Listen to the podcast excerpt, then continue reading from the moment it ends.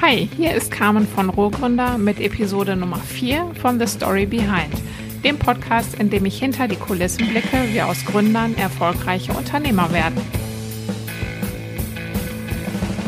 Mein Gast heute ist Dörte Schapski. Dörte hat Ende 2013 zusammen mit ihrem Mann Tim den Coworking Space Work-In gegründet. Aus dem ersten Standort in Dortmund und mir als erster Coworkerin sind inzwischen neun Coworking Spaces geworden. Die sind verteilt über das gesamte Ruhrgebiet mit einer stetig wachsenden Community. Und das, obwohl die Idee des Coworking vor ein paar Jahren hier im Ruhrgebiet noch völliges Novum war. Wie Dörte und Tim es geschafft haben, ihr Unternehmen so erfolgreich zu entwickeln und dazu noch ihre eigene kleine Familie zu gründen mit zwei Kindern, das und noch viel mehr erfahrt ihr jetzt im Interview mit Dörte. Viel Spaß! Dörte, ganz herzlich willkommen zu meinem Podcast. Ja, danke, Carmen.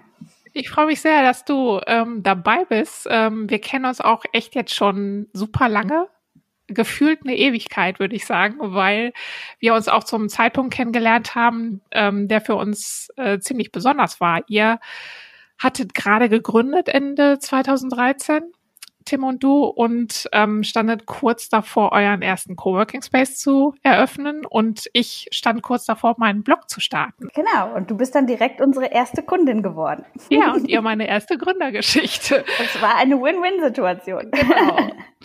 die, die letzten sechs Jahre habt ihr dann echt eine krasse Laufbahn hingelegt. Ihr habt jetzt, es stand, ich habe nachgezählt, zumindest auf eurer Webseite, neun Coworking Spaces aktuell ähm, in sechs Städten, vier alleine, vier Standorte in Dortmund. Ähm, wie groß ist eure Community inzwischen? Hast du da noch einen Überblick? Ja, so über 500 auf jeden Fall. Krass. Ja, das macht schon Spaß, muss man sagen. Wow, also das äh, überrascht mich jetzt auch. das, das, äh, also das ging ja wirklich ähm, dann auf einmal auch ganz schnell. Ähm, ich würde jetzt aber gerne noch mal noch ein Stückchen weiter zurückdrehen, wie du überhaupt ähm, Unternehmerin geworden bist, weil du hattest ja erst eine ganz andere Laufbahn für dich vorgesehen. Du wolltest mal Lehrerin werden. Ich weiß ja. nicht, ob du dich noch dran erinnerst. Ich, ja, ich kann mich noch dran erinnern. Ja, ich habe genau. immer gesagt, ich will Lehrer werden. Das hat irgendwie nicht geklappt. du hattest schon, äh, du warst schon sehr weit. Du hattest dein Referendariat schon gemacht und äh, zweites Staatsexamen. Und ähm, wie kam es dann dazu, dass du dann eine ganz andere Laufbahn eingeschlagen hast? Ja, ähm, ich hatte ähm, mit dem Tim, mit meinem Mann sozusagen den Deal. Er wartet auf mich, bis ich das Referendariat fertig habe. Solange hat er gearbeitet. Und ähm, ich habe dann gesagt, danach gehe ich mit dir, egal wohin, dass er seinen Master noch machen konnte. Und dann ja. haben wir halt geguckt, was denn so interessant wäre. Und ähm, ja, dann ist das eben London geworden. Und dann habe ich geguckt, was kann ich denn Schönes in der Zeit machen. Ich habe dann Übersetzung studiert, habe da dann auch nochmal einen Master gemacht, weil kann ja nicht schaden, ne? Kann man ja vielleicht nochmal gebrauchen. War auch eine tolle Zeit. Er hat dann, wie gesagt, seinen Master gemacht in BWL.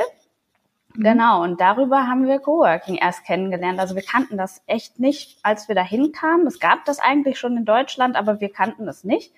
Mhm. Und in London war es also so, dass wir ähm, im Prinzip in Laufdistanz von fünf Coworking Spaces gewohnt haben, aber weil wir das noch nicht kannten, haben wir das nicht erkannt. Das mhm. ist zum Beispiel Clubwork und ich habe gedacht, das ist ein Fitnesscenter. Okay. Und äh, ja, und dann ähm, habe ich immer wieder so mir überlegt, ja, wie machen das denn die Übersetzer, wenn die so zu Hause sitzen die ganze Zeit und übersetzen, da wird man ja voll einsam. Und ich bin halt sehr, sehr extrovertiert. Ich brauche immer wieder Leute, mit denen ich mich unterhalten kann. Mhm. Und irgendjemand von den Leuten, die dann aus der Praxis kamen und uns Studenten so erzählten, wie das denn funktioniert, der sagte dann, ja, er arbeitet von einem Coworking Space aus. Ich glaube, war eine Frau. Und ähm, also eine sie. Und die äh, meinte dann, ja, das wäre total toll. Und ähm, daraufhin habe ich mir das dann mal angeguckt und habe gedacht, na ja, vielleicht mache ich das demnächst auch, weil es stand noch nicht fest, ob wir überhaupt wieder zurückkommen oder ob wir in London bleiben. Und ja. ähm, dann habe ich halt mal so geguckt, was es denn da so gibt und habe Tim davon erzählt und er behauptet ja jetzt auch, dass er da auch schon von gehört hatte vorher. ähm, aber im Endeffekt war es dann so, dass wir relativ zeitgleich ähm, uns mit dieser Thematik befasst haben und gedacht haben, ach, ist ja ganz cool. Und Tim hat auch immer schon, weil er aus einer unternehmerischen Familie kommt, äh, immer so gedacht, ach ja, selbstständig sein und irgendeine Firma gründen wäre toll. Ähm, er hatte aber noch nicht so die zündende Idee, was er machen will. Mhm. Und ich fand es eigentlich immer ganz spannend, was so zusammen zu machen. Und dann ähm, haben wir gesagt, ach ja, komm, dann gucken wir uns doch mal dieses Thema Coworking genauer an. Thema hat ähm, BWL gemacht mit Immobilienhintergrund. Das passte also super gut. Er hat dann seine mhm. Masterarbeit darüber schreiben können, was effektiv dann ein Businessplan war.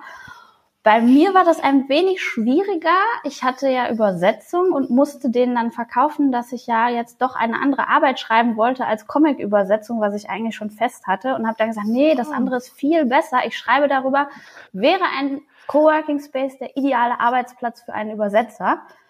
Ähm, das Lustige war, die waren total begeistert, dass sie nicht die 105. Übersetzung lesen mussten, sondern mal was ganz anderes. Ach, und für okay. mich war es halt auch echt spannend, weil ich mir so aus allen Bereichen was fischen konnte, so ein bisschen über problemlösendes Denken und wie funktionieren Communities und was machen ja. denn die Coworking Spaces. Und es war im Prinzip so eine Art Forschung in den Bereich Marktforschung und äh, was bringt das den Leuten eigentlich und wie muss es dafür ausgelegt sein. Das war super spannend. Ja, und in der Zeit, das war eine super schöne Zeit, weil das war ja auch Sommer, dann haben wir uns in den Park gesetzt, sind immer spazieren gegangen, haben dann darüber gesprochen, wie wir das denn machen würden. Und dann haben wir uns immer überlegt, machen wir es oder machen wir es nicht. Ja, und dann äh, haben wir dann in so, so gegen Ende der drei Monate, die man an dieser Arbeit schreibt, gesagt, so ja, komm, wir probieren's, weil wenn wir es jetzt nicht ausprobieren, dann fragen wir uns unser Leben lang, was wäre denn gewesen, wenn? Ja, und dann sind wir zurückgegangen, weil in London den 101. Coworking Space aufzumachen, ist äh, nicht so leicht, ist auch sehr teuer da. Und ähm, naja, wir hatten auch so ein bisschen im Hinterkopf, dass wir ja irgendwann auch Familie haben wollen und dass es ja nicht so unklug ist, dann in der Nähe der Großeltern zu sein. Die wussten das nicht. die haben sich erstmal nur gefreut, dass wir zurückkamen. Und äh, ja, dann haben wir hier gestartet. Es war ganz, ganz nett, weil meine Eltern sind beide Lehrer. Die waren auch erstmal so, ja, ihr, ihr werdet, ihr werdet euch selbstständig machen. Okay. Mhm. Aber sie, sie haben es immer unterstützt. Also sie haben geschluckt, weil so eine sichere Laufbahn als Lehrer ist natürlich auch was Feines, aber ähm, sie haben uns immer unterstützt. Also war das für dich eigentlich auch ähm, die Entscheidung, jetzt Lehrer zu werden? Ist so ein bisschen ähm, auch irgendwie so in der Familie, lag so in der Familie? Oder war für dich auch diese, äh, diese Sicherheit irgendwie äh, wichtig? Weil irgendwie so Lehrer sein und Unternehmer sein, finde ich, sind wirklich sehr krasse Gegensätze schon. Also das ist ja äh, ja, Oder? es hat auch Parallelen. Also es ist so eine Mischung. Ähm, ja. ja, die Sicherheit ist sicherlich was, was man vielleicht jetzt auch gerade, wo man denkt so, naja, hätte du haben können. Ne? ähm, aber auf der anderen Seite, es ist eine völlig andere Art von Stress, der du ja. als Lehrer ausgesetzt bist. Ja. Also wenn du in einer Schule vor einer Klasse stehst, selbst wenn das super nette Schüler sind, hast du ja immer das Gefühl, du musst irgendwie alle wahrnehmen, du musst alle irgendwie, je nachdem wie lebhaft sie sind, unter Kontrolle ja. halten und gleichzeitig noch gucken, wer hat denn was gesagt, wie bewerte ich den. Also es ist eine unglaubliche, ja eigentlich auch positive Stresssituation, diese Kinder alle wahrzunehmen. Mhm. Danach ist das immer so, du gehst aus der Klasse raus und hast wie so einen Hammerschlag und bist erstmal fertig. Das ja. habe ich als Unternehmer nicht. Da habe ich andere Art von Stress. wir können ja mal, wir können ja mal ähm, zum Anfang gehen. Den habe ich jetzt ja auch äh, hautnah miterlebt. Wir saßen ja auch oft ganz am Anfang jetzt noch teilweise auch wirklich lange zu dritt in eurem ersten Coworking Space. Ähm, du hattest ja gerade gesagt, dass ihr nicht in London gestartet habt, weil ihr da den 101. aufgemacht hättet. In Dortmund war es jetzt aber auch nicht so viel leichter, weil man da erstmal erklären musste, was Coworking überhaupt ist. Das war ähm, ähm, da ja hart, noch gar nicht so bekannt und im Ruhrgebiet ja generell auch noch nicht. Ähm, erzähl mal so ein bisschen von euren, von eurer Anfangszeit, äh, wie das auch so für euch war. Hattet ihr damit gerechnet, dass ihr das wirklich noch so erklären müsst? Oder ähm, wie war das so für euch? Was ist da auf euch zugekommen, womit ihr vielleicht auch gar nicht so gerechnet hattet? Ja, das war, also man, man hat schon viele Phasen so durchlaufen. Am Anfang war es ähm, viel auch Versuch und Irrtum. Ne? Also wir haben angefangen, wir hatten dann unsere kleine Immobilie, unseren Pilot äh, Coworking Space, der war jetzt auch nicht in einer A-Lage, sondern eher in so einer C-Lage, äh, in einem mhm. Industriegebiet. Ähm, wir haben den für mein Empfinden damals sehr schön fertig gemacht. Wenn ich mir heute die Bilder angucke, dann denke ich auch so, ja, hm, geht noch was. Aber damals war das für mich schon wirklich eine Sache, wo ich gesagt habe, okay, das, das ist cool geworden. Das ist was anderes. Es sieht nicht wie ein normales Büro aus. Wir hatten es sehr bunt gestaltet. Jeder Raum hatte irgendwie eine andere Farbe. Und ähm, ja, das war so die Anfangszeit. Wir haben tatsächlich alles selber gemacht. Das war mhm. unglaublich viel Arbeit. Das war, ein Raum war ein Raucherbüro vorher gewesen, wo wir Stunden die Wände abgeschrubbt haben. Und ähm, die ganzen Wände bestanden im Prinzip so, es waren so Elementwände, also nicht so richtige feste Wände. Das heißt, mhm. wir konnten sie nicht streichen, wir mussten sie mit Folie bekleben. Ich habe eine Woche lang Folie geklebt. Ich bin ziemlich gut geworden da drin, aber ähm, es war auch anstrengend. Und dann, ja, dann, dann war das erstmal so, ja, wir müssen die ganze Zeit auf sein, damit die Leute ja dann auch Möglichkeit haben, so vorbeizukommen. Dann hatten wir von mhm. acht bis acht auf es ist keine Sau gekommen. weiß gar nicht mehr, ja. Ähm, genau, am Anfang hatten wir auch nicht, äh, dass jeder sofort einen Schlüssel hat. Das sind alles so ja. Sachen, die haben sich entwickelt. Wir wussten auch am Anfang nicht, sprechen wir die Leute mit du an oder mit sie? Sagen wir überhaupt Coworking, weil keiner versteht Coworking? Sagen wir sowas wie Bürogemeinschaft? Also es war am Anfang schon sehr viel, was wir überlegt haben, dann vielleicht auch nach ein, zwei Monaten wieder verworfen haben oder auch erst etwas später angepasst haben. Mhm. Ähm, genau. Und das, das Gleiche gilt natürlich auch so mit Preismodellen. Dann hat man sich erst einen tollen Katalog überlegt für alle Eventualitäten und hat dann gemerkt, naja, ist vielleicht ein bisschen kompliziert, wenn du das immer erklären musst alles. Mhm. Und dann, dann vereinfachst du es ja, ja und äh, dann musst du dir auch überlegen, wie machst du Werbung, wie machst du Marketing? Keine Sau kennt es. Machst du jetzt mit Gießkanne Werbung und schreibst es an jede Plakatwand und an jeden Bus. Dann steht ja. da Coworking, keine Sau versteht. Äh, ja, das ist also so, dann haben wir wirklich versucht, über Netzwerke zu gehen und über die Messe, wo wir uns ja auch kennengelernt ja. haben. Das war die Initiale. Das war sicherlich schon mal gut. Es war aber auch eine vollkommene Hauruck-Aktion, weil das war so drei Wochen vor der Messe, haben sie uns gesagt, ach ja, wir haben hier noch einen Stand frei, den ihr günstiger haben könnt, weil er ja noch frei ist. Und wir so, oh super, das nehmen wir. Ja, wir ja. haben noch kein Logo, wir haben noch keinen Namen fertig, wir haben noch keine Flyer. Ja, das haben wir dann alles so in drei Wochen gemacht. Ja, und so wie, wie ging es dann weiter? Oder wann habt ihr auch gemerkt, so ähm, jetzt geht's so langsam in die richtige Richtung? Oder hattet ihr am Anfang auch wirklich Zweifel, dass das echt ein äh, hoffnungsloses Unterfangen sein könnte? Ja, du hast halt bei, ich glaube, bei jedem Startup hast du diese Achterbahnfahrt, wo es ja auch diese schönen Bilder zu gibt. Und das hatten wir auch immer wieder. Und das ging immer wieder runter und du dachtest, oh Gott, keiner kommt oder irgendwas ist nicht in Ordnung, irgendwas funktioniert nicht so, wie du es haben willst. Und ähm, das Gute war dann, dass wir ja zu zweit waren und nicht immer zur selben Zeit im Loch waren, sondern der andere dann gerade sagte, nee, komm, das wird und dann hat man sich gegenseitig so ein bisschen wieder hochgeholt. Blöd war es dann, wenn beide im Loch waren, denn der eine am rumjaulen war und dann, okay, bis jetzt fertig, kann ich auch mal. Aber grundsätzlich ist es schon eigentlich sehr schön, im Team unterwegs zu sein, finde ich zumindest. Und dann kann man sich auch immer wieder so ein bisschen äh, unterstützen. Und das finde ich ja auch gerade im, im Netzwerk, also im Coworking Space so schön. Ähm, also am Anfang hatten wir ja noch nicht die Community, aber jetzt ist es ja so, dass tatsächlich viele Leute da sind, dass man sich dann auch mal gegenseitig ähm, was erzählen kann, wie es gerade läuft und sich da dann auch ein bisschen unterstützen kann. Ja, Genau, du hattest ja jetzt, äh, du hattest jetzt schon angesprochen, dass ähm, du und Tim, äh, ich meine, ihr seid jetzt nicht nur Geschäftspartner, ihr seid auch Ehepartner.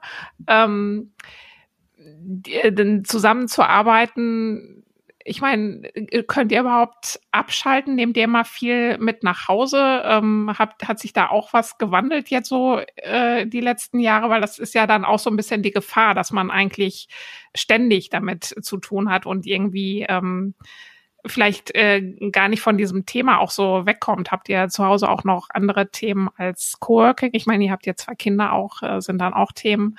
Ähm, wie, wie, was ist das dann so für eine Zusammenarbeit und für ein Zusammensein als äh. Paar mit einem Unternehmen? Naja, als Paar mit Kindern und Firma hat man auf jeden Fall immer ein Thema. Entweder das eine oder das andere. das ist, das ist der Vorteil. Man hat nie das Problem, dass man nicht weiß, worüber man reden soll. Ähm, und also ja, ähm, es nimmt sehr viel Raum ein. Aber ich war vorher Lehrer und als Lehrer nimmst du dir auch immer Arbeit mit nach Hause. Da hast du auch nicht dein Büro, das du zumachst, sondern du hast auch immer deine Arbeiten, die du mitnimmst. Von daher war das jetzt für mich jetzt nicht unbedingt was großartig Neues.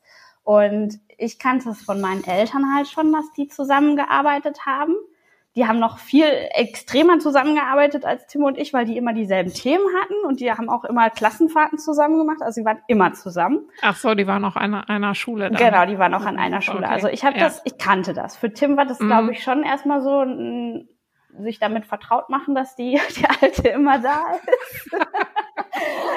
Aber jetzt haben wir auch mehrere Standorte. also kann er auch mal woanders hin. Ähm, ja, nee, also das ist sicherlich was, wo man reinwächst. Aber ich finde es ehrlich gesagt sehr schön, denn ähm, natürlich musst du, wenn du sagst, du willst mal nicht über Kinder oder Arbeit reden, dir das zum Teil bewusst vornehmen und dann bewusst irgendein anderes Thema ansteuern. Das geht aber auch. Und das Tolle ist, wenn du halt eine Firma gemeinsam hast, dann ähm, hast du mehr Verständnis für den Partner, wenn der mal länger macht oder auch mal irgendwie äh, vielleicht mal was ausbaden muss, was nicht so toll gelaufen ist und dann eine Nachtschicht deswegen einlegen muss. Das macht man dann auch mal zusammen und äh, ja. ist sich dann nicht gegenseitig böse ähm, weil man ja weiß, wofür es ist. Und ähm, ich finde es immer sehr schön, wenn man im Urlaub ist und dann über die Firma redet, denn das öffnet den Blick. Dann spricht man nicht über die Alltagssachen, die vielleicht noch nicht so funktionieren oder so oder was eben noch gemacht werden muss, sondern man öffnet den Blick und hat mal so die Perspektive, was kann noch aus der Firma werden und man kann so ein bisschen träumen und das funktioniert viel besser, wenn man spazieren geht. Also wir haben unsere Firma immer auf Spaziergängen weiterentwickelt. Ja, das, ähm, genau, wie, äh, ihr habt ähm, am Anfang, also ihr hattet äh, im Januar 2014 euren ersten in ähm, Dortmund-Wickede äh, gestartet und dann ging das, glaube ich, äh, jedes Jahr erstmal äh, neuer genau. Space. Dann kam, glaube ich, am Hafen in genau. Dortmund der und dann in der City. Ja, genau.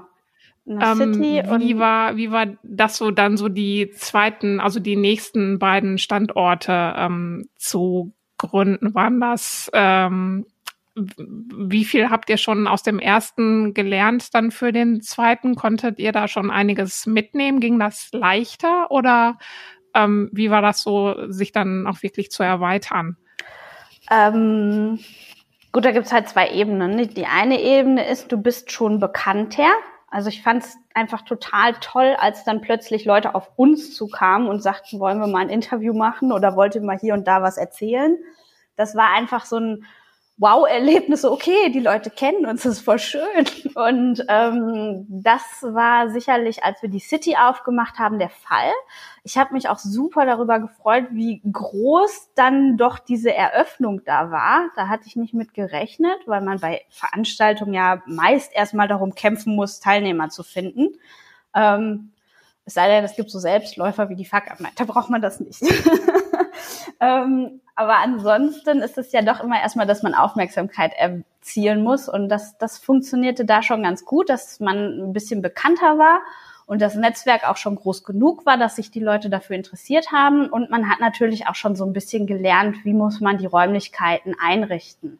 Also wir hatten zum Beispiel in unserem ersten Coworking Space noch äh, am Anfang eine Theke, wo wir vorne gesessen haben, so guten mm, Tag, ja, willkommen und so weiter. Ja. Und mm. äh, das brauchen wir gar nicht.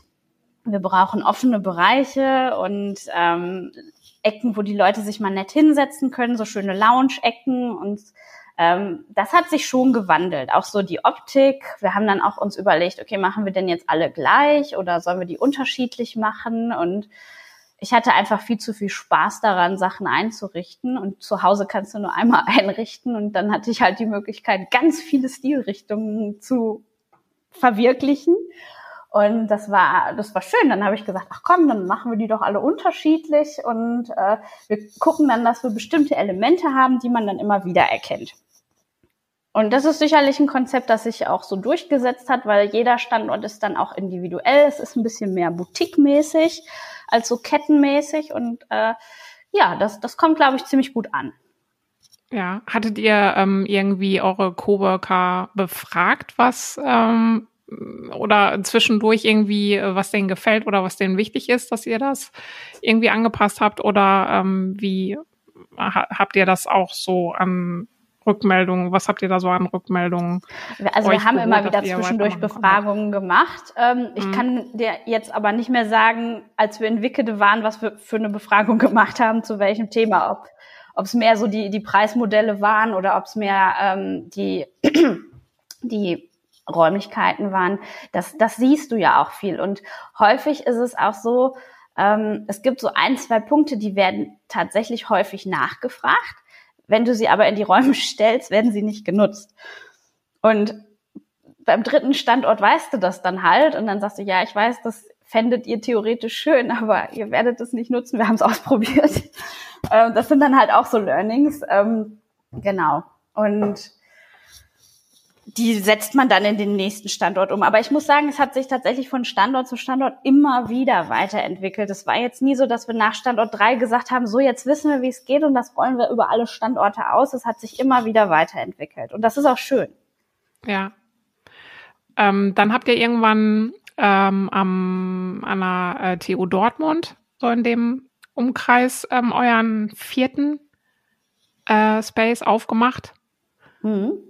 Ähm, das war so euer Flagship, kann ich mich noch erinnern. Ist vielleicht auch immer noch, also da habt ihr eu, eu, auch euren ähm, Unternehmenssitz jetzt, ne? Genau, ja. Mich nicht alles. Ähm, das war schon, das war schon eine größere Nummer, ne? Da habt ihr viele, habt ihr viele ähm, Etagen. Ja, genau, da haben wir im ähm, Prinzip da, das ganze Haus. Genau, das äh, schien mir so jetzt, ähm, also das ist jetzt wirklich so, ja, euer Flagship, was ihr jetzt da macht. War das ein bisschen anders, das zu planen, ähm, als die anderen Spaces? War das jetzt, habt ihr da irgendwie gedacht, das ist so, ja, es ist so ein bisschen unser Aushängeschild auch? Hm, irgendwie habe ich das Gefühl, dass ich das bei jedem neuen Standort immer so sehe. Also jeder neue Standort, den ich dann fertig mache, der ist für mich immer so das Flagship erstmal. Und von der Optik her äh, sind sie halt alle unterschiedlich und ich bin dann auch immer so, dass ich denke so, ha, jetzt haben sie alle gesagt, ihnen gefällt das Letzte, jetzt mache ich was Neues, hoffentlich gefällt ihnen das auch.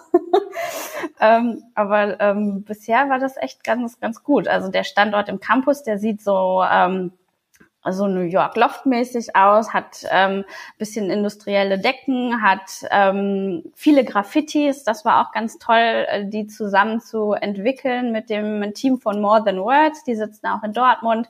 Ähm, das hat sehr viel Spaß gemacht und die haben das auch super umgesetzt. Und ähm, Genau, und wir haben ja dann auch so nach und nach Mitarbeiter eingestellt und die, als ich dann quasi in die erste oder was die zweite, ich weiß gar nicht mehr, Babypause gegangen bin, da waren noch nicht alle Ecken vom Campus fertig. Wir haben das irgendwann eingeführt, dass wir nicht ähm, alles komplett fertig gemacht haben, sondern uns immer noch ein paar Ecken gelassen haben, die wir dann so improvisiert eingerichtet haben und dann erstmal abgewartet haben, was fehlt den Leuten denn noch, was wollen die gerne? Und haben das dann entsprechend fertig gemacht, als zu sagen, wir packen jetzt alles voll mit Möbeln und dann sagen die nachher, wir wollen das anders und dann stehen wir da und haben so und so viel Möbel zu viel.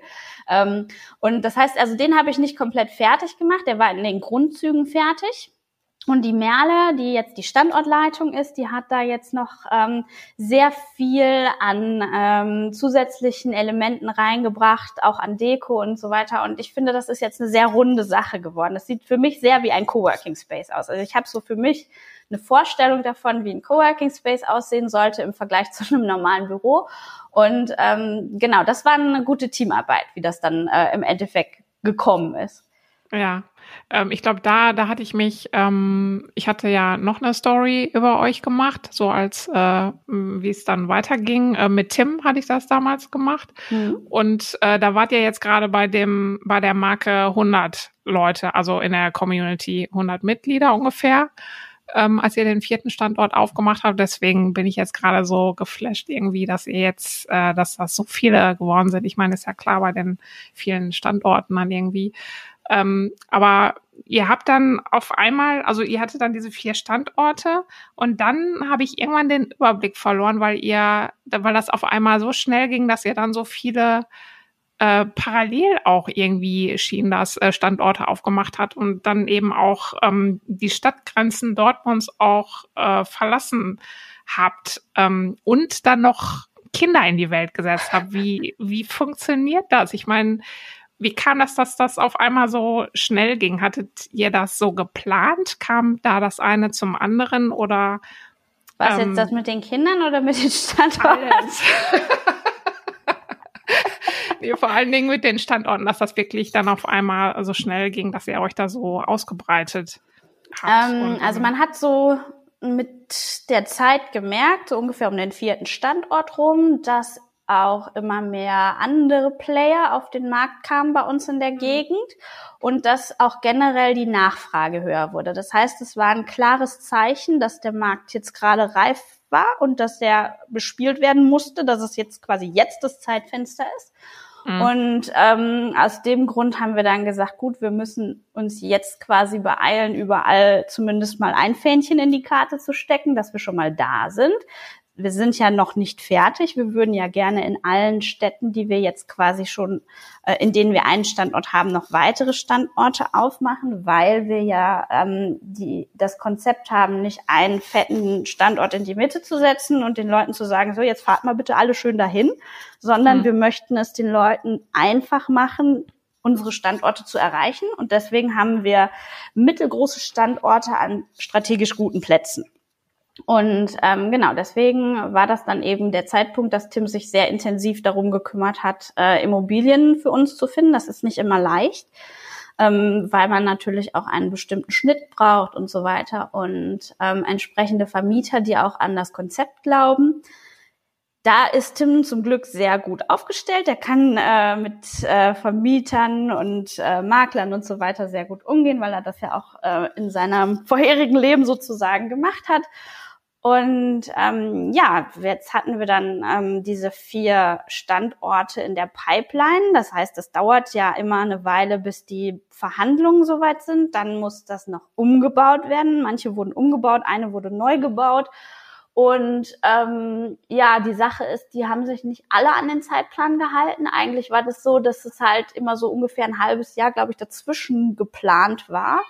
Aber im Prinzip war es dann nachher so, dass wir die fast alle so innerhalb von, von einem halben Jahr eröffnet haben. Mhm. Also das waren dann auch tatsächlich vier, die dann äh, vier Projekte, die ihr dann gleichzeitig irgendwie so richtig. Und äh, mhm. eigentlich war der Plan, das habe ich immer so ganz gut hingekriegt, äh, dass wir die Kinder immer so zwischen die Eröffnungen geplant haben. Und wir hatten das Glück, dass es tatsächlich auch immer gut geklappt hat. Ähm, also die waren strategisch immer sehr gut getimt. Äh, leider haben sich beim zweiten Kind die Standorte nicht so verhalten, wie wir es geplant hatten. Deswegen war das dann ein bisschen drubbelig. Aber ähm, ja, dann habe ich ähm, beim ersten Kind hatte ich vier Monate, wo ich zu Hause war. Und dann habe ich angefangen, so ein bisschen zu arbeiten, habe sie dann quasi zu Großeltern gebracht und ähm, habe mich dann da selber auch zu den Großeltern erstmal hingesetzt. Und dann hatten wir so einen ganz schleichenden Prozess, bis ich wieder zu den Standorten fahren konnte. Und ähm, beim zweiten Kind war es so, da habe ich tatsächlich gesagt, nee, komm, ich nehme jetzt ein Jahr aber selbst und ständig, ich habe dann natürlich vom Sofa aus äh, die Standorte weiter mitgeplant, habe dann äh, das Kind eingepackt und habe vier Küchen geplant und so. Es war, das ist dann halt so eine, da musst du gutes Timing drauf haben. Da musst du sagen, okay, das Kind macht von dann bis dann Mittagsschlaf. Du musst also dann ankommen, wenn es anfängt zu schlafen, damit du die Stunden hast, um dann die Küche zu planen. also das ist dann halt so ein Zeitmanagement, was man drauf haben muss. Ja, und nach dem einen Jahr ähm, ist er dann zur Tagesmutter gegangen und das klappte dann auch ganz gut und dann konnte ich ja wieder durchstarten sozusagen. Und gut, als Mutter arbeitest du natürlich dann ähm, die Vormittagszeiten, die die Kinder betreut sind und ähm, ja, zur Not dann halt nochmal abends. Das sind dann halt andere Arbeitszeiten. Aber es ist ja. in Ordnung. Ähm, ist das jetzt auch ähm, ähm, jetzt als äh, Eltern oder als Mutter äh, selbstständig sein? Äh, ist das eine gute Kombination? Das, äh, man sagt das ja schon mal so. Also man hat da mehr Zeit eigentlich für seine Kinder. Ähm, das ist ja oft, äh, ist ja oft so ein Thema in, in dem Bereich. Äh, empfindest du das so, dass das gut zusammenpasst eigentlich, Eltern sein und ähm, Unternehmer sein gleichzeitig?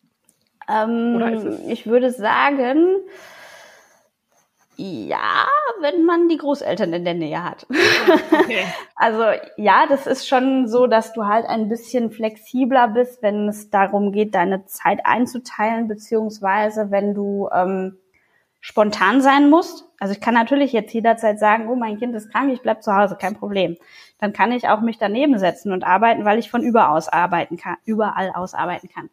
Ähm, es ist dann natürlich immer ein Unterschied. Vergleichst du das jetzt mit einem Lehrer, der nachmittags auch zu Hause arbeitet, oder vergleichst du es mit einem Angestellten, ähm, der quasi komplett in der Firma sein muss? Also wir haben Freunde, die haben zwei Kinder und jetzt gerade drehen die wirklich ein Riesenrad, weil die ihre kompletten Arbeitszeiten abdecken müssen und zwei Kinder. Und das ist ähm, sicherlich extrem stressig. Und ähm, da ist es für uns natürlich ein bisschen leichter, uns da ein bisschen einzuteilen.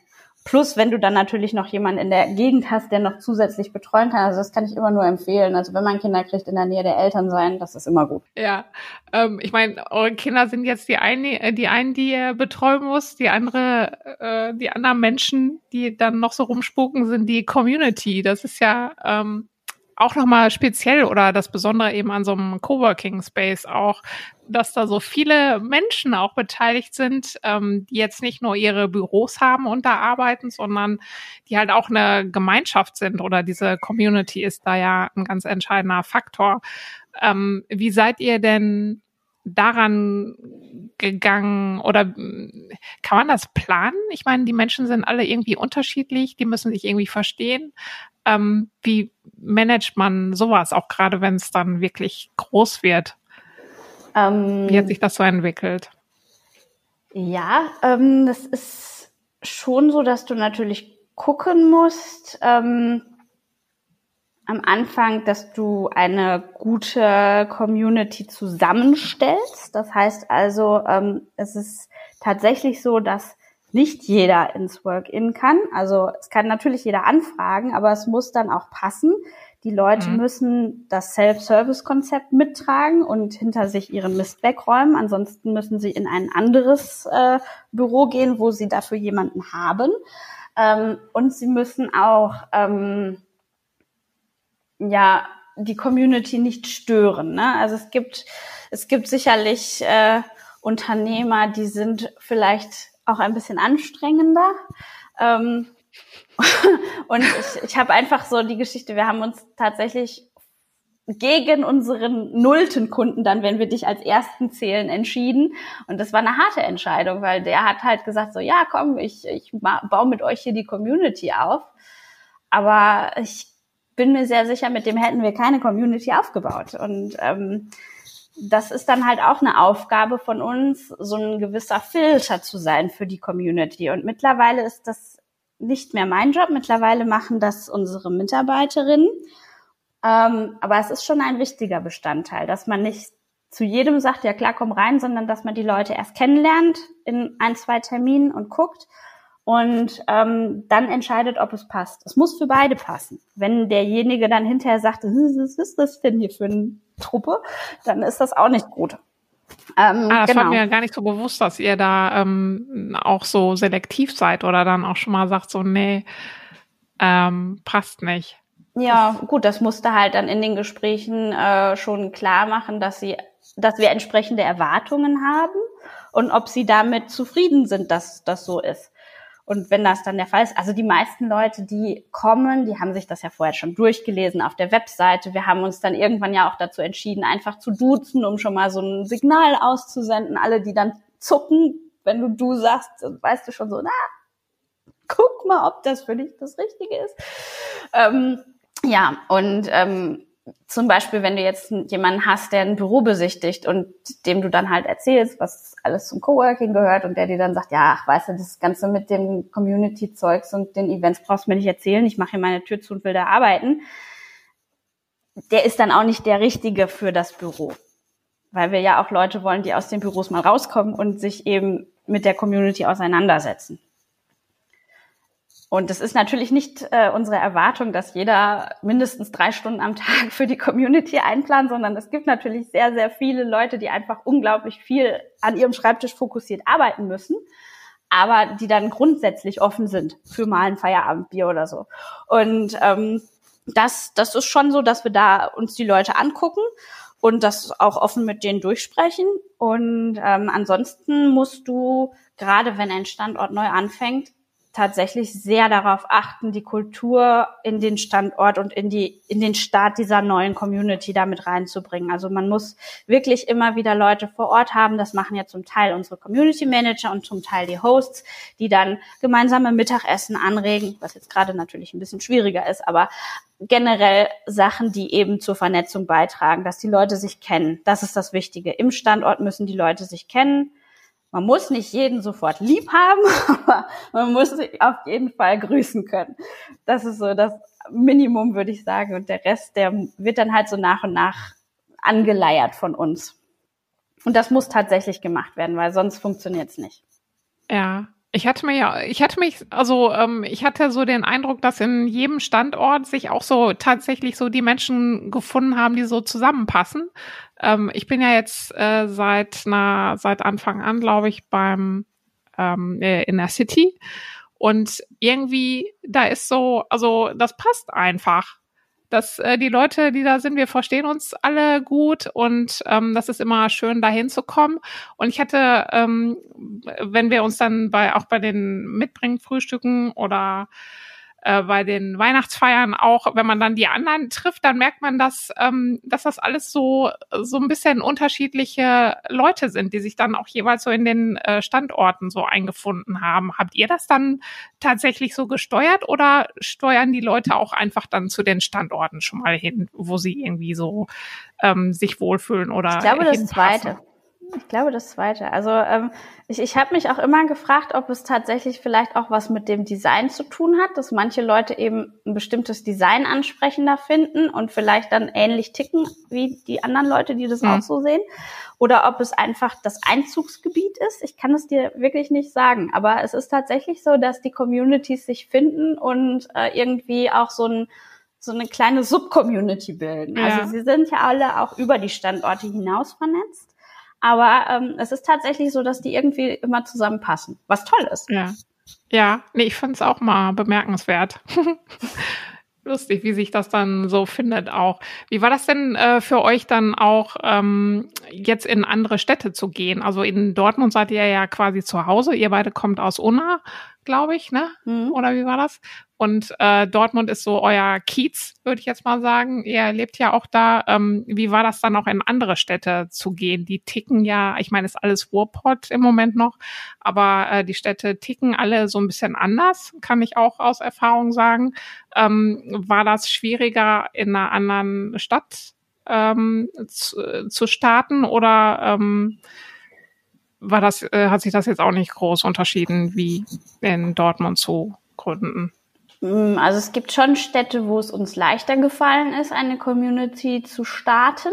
Also ähm, zum Beispiel Bochum ist halt nah auch an Dortmund dran. Die Szenen sind untereinander vernetzt. Die kannten uns schon. Und das, was mich einfach total gefreut hat, war, dass wir tatsächlich immer angefragt wurden, wann kommt ihr nach Bochum? Und das hat mich sehr gefreut, weil das ist natürlich auch eine Bestätigung. Ähm, und in anderen Städten, da ist es jetzt teilweise so, dass wir wirklich wieder dastehen, wo wir in Dortmund ganz am Anfang waren, wo wir dann auch wieder Netzwerkstrukturen aufbauen müssen, Coworking bekannt machen müssen. Das ist dann natürlich nochmal aufwendiger.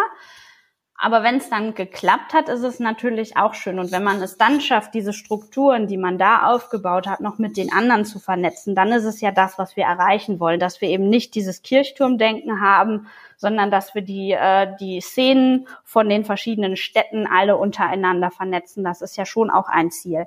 Und ähm, genau daran arbeiten wir. Und äh, klar, Standorte, die neu sind, da haben wir jedes Mal abgesehen von den Städten, die halt wirklich auf uns warten, das Problem, dass man einen schönen Standort dahinstellt und sagt, ja, hier voll die tolle Community und am Anfang sitzt mm. noch keiner da. Das ist natürlich immer erstmal ein bisschen schwierig zu verkaufen. Aber ähm, das Gute ist ja, dass man mittlerweile auch die anderen Standorte hat, dass man da dann schon ein bisschen Vernetzung den Leuten zur Verfügung stellen kann. Und meist ist es auch so, dass wir dann äh, jetzt mit Host-Teams starten, die dann eben schon mal vor Ort sind und dann entwickelt sich das auch einigermaßen schnell. Ähm, aber ja, es ist tatsächlich so, dass einige Städte schwieriger sind als andere. Mhm. Gerade wahrscheinlich auch so die eher kleineren, sag ich jetzt mal, wie äh, Mülheim oder Oberhausen ähm, in Kamen hattet ihr es ja auch mal versucht. Ich meine, genau. ich wohne in Kamen und äh, aber ich hatte, ich hatte damals schon zu Tim gesagt, Kamen ist ein schwieriges. ja, Kamen war zu schwierig. Nee, Kamen war, war zu klein und ja. das, was da auch wahrscheinlich nicht so gut funktioniert hat, war, dass es für sich nicht als eine, eine Einheit gestanden hat. Das, also es waren halt ähm, Räume in einem Technologiezentrum ähm, von der Idee her sicherlich gut, ähm, weil man eben Synergieeffekte hatte, aber da ähm, war es zum einen eben zu klein und zum anderen war es auch nicht für sich als geschlossene Einheit so präsent. Also wir machen jetzt auf jeden Fall nur noch größere Sachen und auch vorzugsweise in den großen Städten. Mhm. Äh, wie wollt ihr das denn schaffen, dass ihr jetzt wirklich auch so städteübergreifend dieses äh, Community-Feeling auch hinbekommt? Ähm, ihr macht online, also ihr habt äh, Slack und so weiter, nutzt ihr da. Ähm, wie stellt ihr euch das so vor oder was sind da so, was da so eure Strategie oder eure Ideen dazu? Ähm, da gibt's verschiedene Bausteine. Ähm, die sind jetzt natürlich gerade durch Corona ein bisschen angepasst. Also man kann jetzt nicht alles machen, aber ähm, gehen wir jetzt mal von einer Zeit vor oder nach Corona aus. Ähm, da war es ja so, dass wir immer Frühstücke in den verschiedenen Standorten gemacht haben und gesagt haben, so, und alle Coworker, die von den anderen Standorten kommen, die können den Rest des Tages da arbeiten. Das heißt also, man hatte eine Durchmischung durch eben diese Events, die an den verschiedenen Standorten stattfinden. Dann, ähm, was du schon gesagt hast, den Slack-Kanal, ähm, den alle nutzen. Da können ja dann auch äh, Anfragen und so weiter in die komplette Community gestreut werden. Und ähm, dann gibt es auch einen Tarif für die super Netzwerkfreudigen oder sehr mobilen Leute, das ist sozusagen die Space Hopper. Äh, die können ähm, mit dem Premium Flat Tarif ähm, Standorte in verschiedenen Städten nutzen. Ähm, und dadurch durchmischen die natürlich auch immer so ein bisschen die Community und sagen, ach guck mal, an dem Standort kenne ich noch den und der kann dir dabei helfen. Ähm, das heißt also, sowohl durch Einzelpersonen als auch Events und dann eben die Online-Tools ähm, vernetzen wir die Leute dann in, unter den Standorten nochmal. Mhm. Ganz besonders schön auf der Weihnachtsfeier. Ja. das stimmt. Das kann ich bezeugen. Ja, und äh, habt ihr da ja schon Erfahrungswerte, dass das funktioniert? Also ich hatte manchmal so, ähm, oder gerade jetzt so im Ruhrgebiet habe ich eben auch oft so den Eindruck, also wenn man jetzt in Dortmund wohnt, dann ähm, geht man auch hauptsächlich äh, in Space in Dortmund und ähm, dieser Austausch zwischen den Städten ist manchmal da und meistens nicht. Ähm, ist das ist das so? Äh, was macht ihr da für Erfahrungen? Mit den Leuten? Habt ihr da schon Erfahrungswerte? Ich meine, es ist ja teilweise jetzt noch relativ frisch. Ja, doch, aber es ist schon so, dass, also es ist immer so, dass die Leute sich einen Standort suchen, der in, in der Nähe von ihrem Wohnort ist. Das, das ist erstmal schon mal so ein Fakt. Ähm, wenn dann mehrere in der Stadt sind, dann suchen sie sich vielleicht noch den schöneren Stil aus, wenn sie darauf stehen und ansonsten das, was am nächsten dran ist.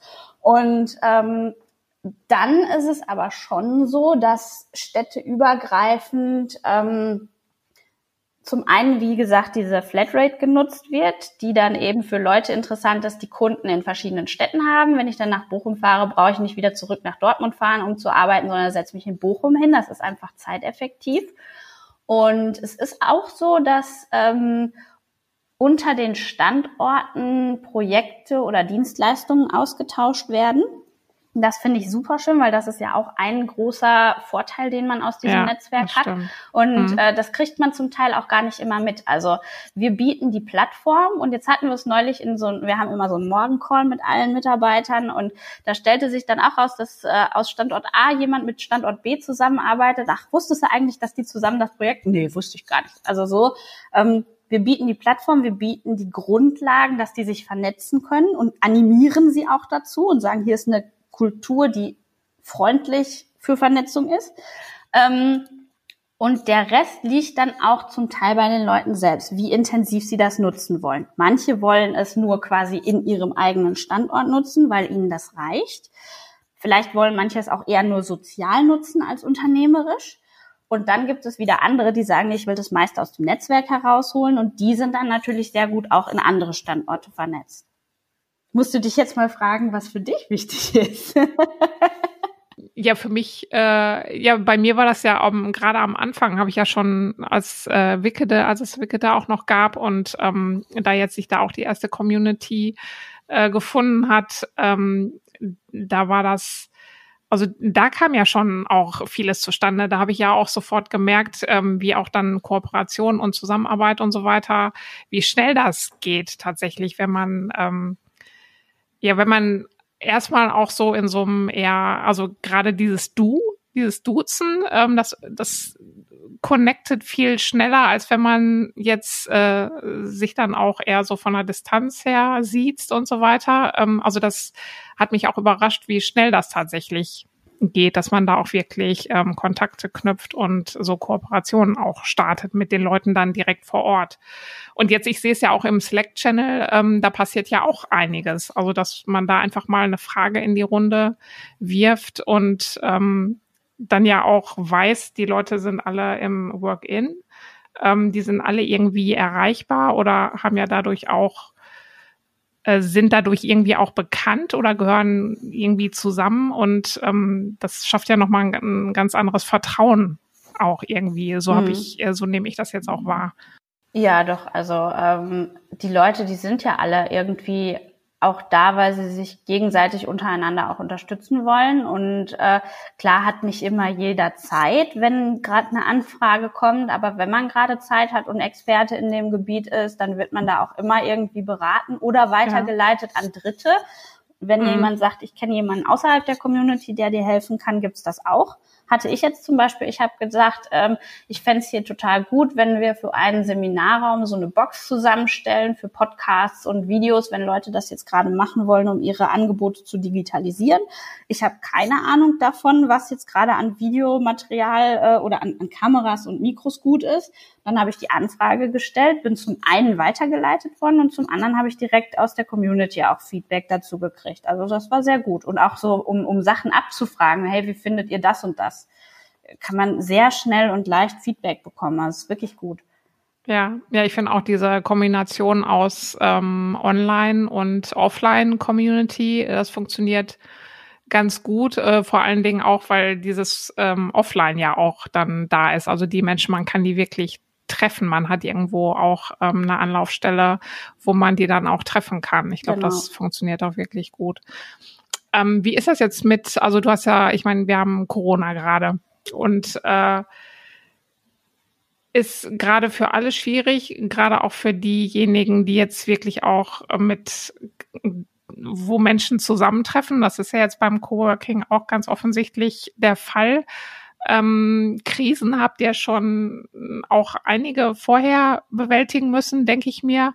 Ähm, was, was ist jetzt Corona für euch? Wie geht ihr damit um? Wie hat sich das für euch ausgewirkt? Und ähm, wie, wie seid ihr auch, als das so losging mit dem Lockdown? Äh, was passiert dann? Was ist da bei euch passiert in, in den Köpfen, in was äh, in eurem Unternehmen? Was war da so eure erste Reaktion? Mhm. Ähm, es kam zu einer sehr ungünstigen Zeit, weil wir gerade zwei Standorte frisch auf hatten, viele Büros, die bezogen werden wollten und äh, gerade so richtig schön investiert hatten.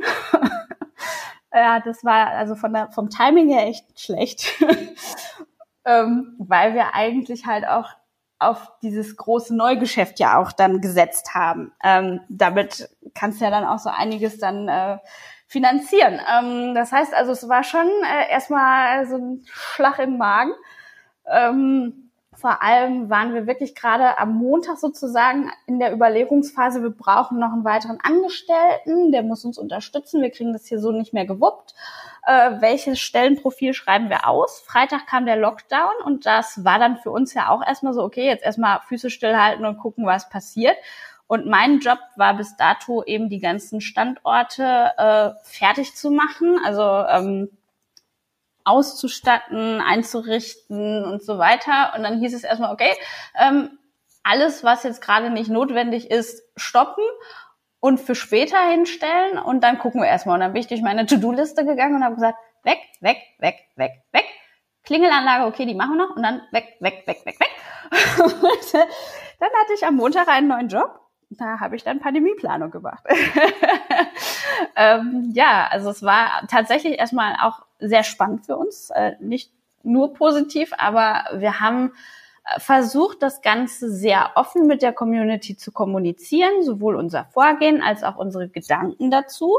Und ähm, das ist sehr positiv aufgenommen worden. Also das Feedback, was wir bekommen haben, war positiv, was einen dann ja schon mal freut und bestärkt. Und ähm, wir waren zum Glück auch immer so zwei, drei Schritte vor dem nächsten Step der Regierung.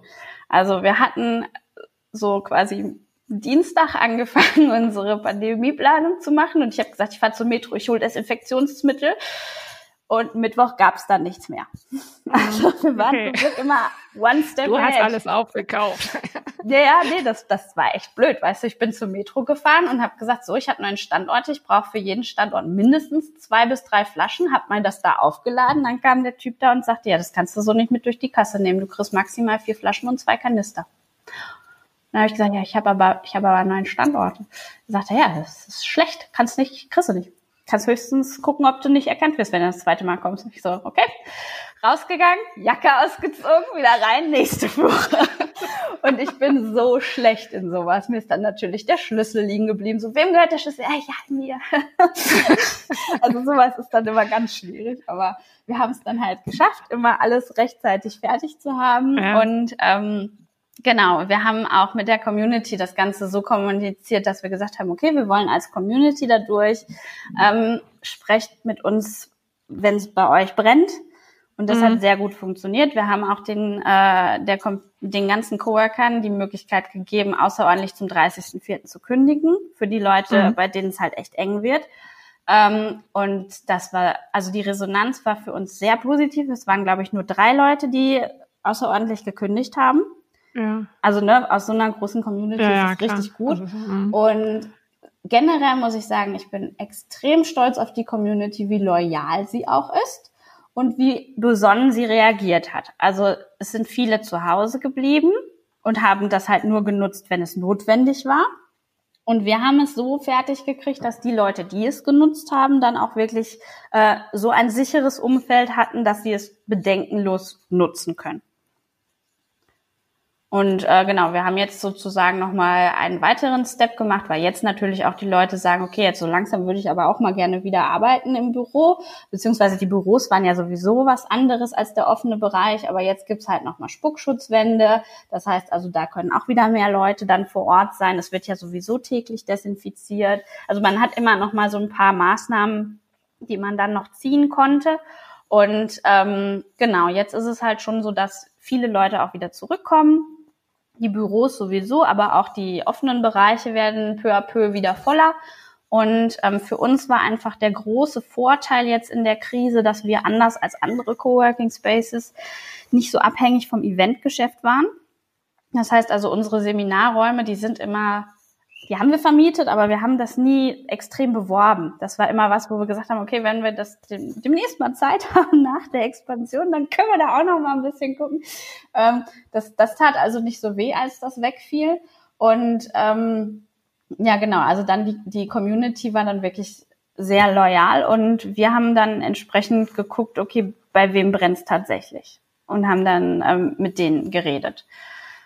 Und das, denke ich, ist auch der richtige Ansatz, zu gucken, ähm, wer muss jetzt Unterstützung haben und bei wem läuft es einfach gut weiter. Der, der braucht nicht dann jetzt äh, unterstützt werden, denn wir sind auch Startup und in einer Phase, wo wir viel investiert haben. Wenn wir jetzt alle 500 Leute sagen würden, ja, hier kommt Rabatt bis zum Abwinken, dann sind wir halt nicht mehr da. Und dann haben die auch nichts davon.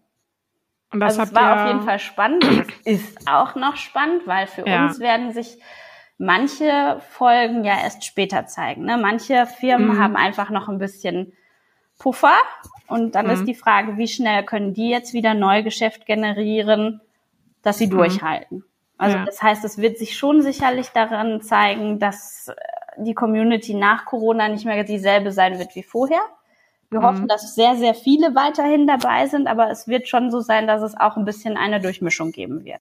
Mm, wie geht ihr jetzt gerade mit eurer weiteren Planung um? Ich meine, du hast gesagt, und das ist ja auch offensichtlich, dass man jetzt, dass man überhaupt noch nicht weiß, wie es jetzt so weitergeht und wie sich das jetzt weiterentwickeln wird. Wie geht ihr als Unternehmen damit um, wie ihr jetzt weitermacht mit eurer Planung? Kann man planen? Plant ihr? Ähm, was macht ihr?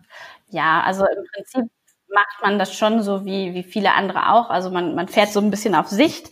Man guckt, wie entwickelt sich denn die, ähm, die Anfragesituation. Das, das Schöne ist, dass wir tatsächlich jetzt in den letzten Monaten auch wieder mehr Anfragen gekriegt haben. Also am Anfang war komplett Stock, Schockstarre, da ging gar nichts.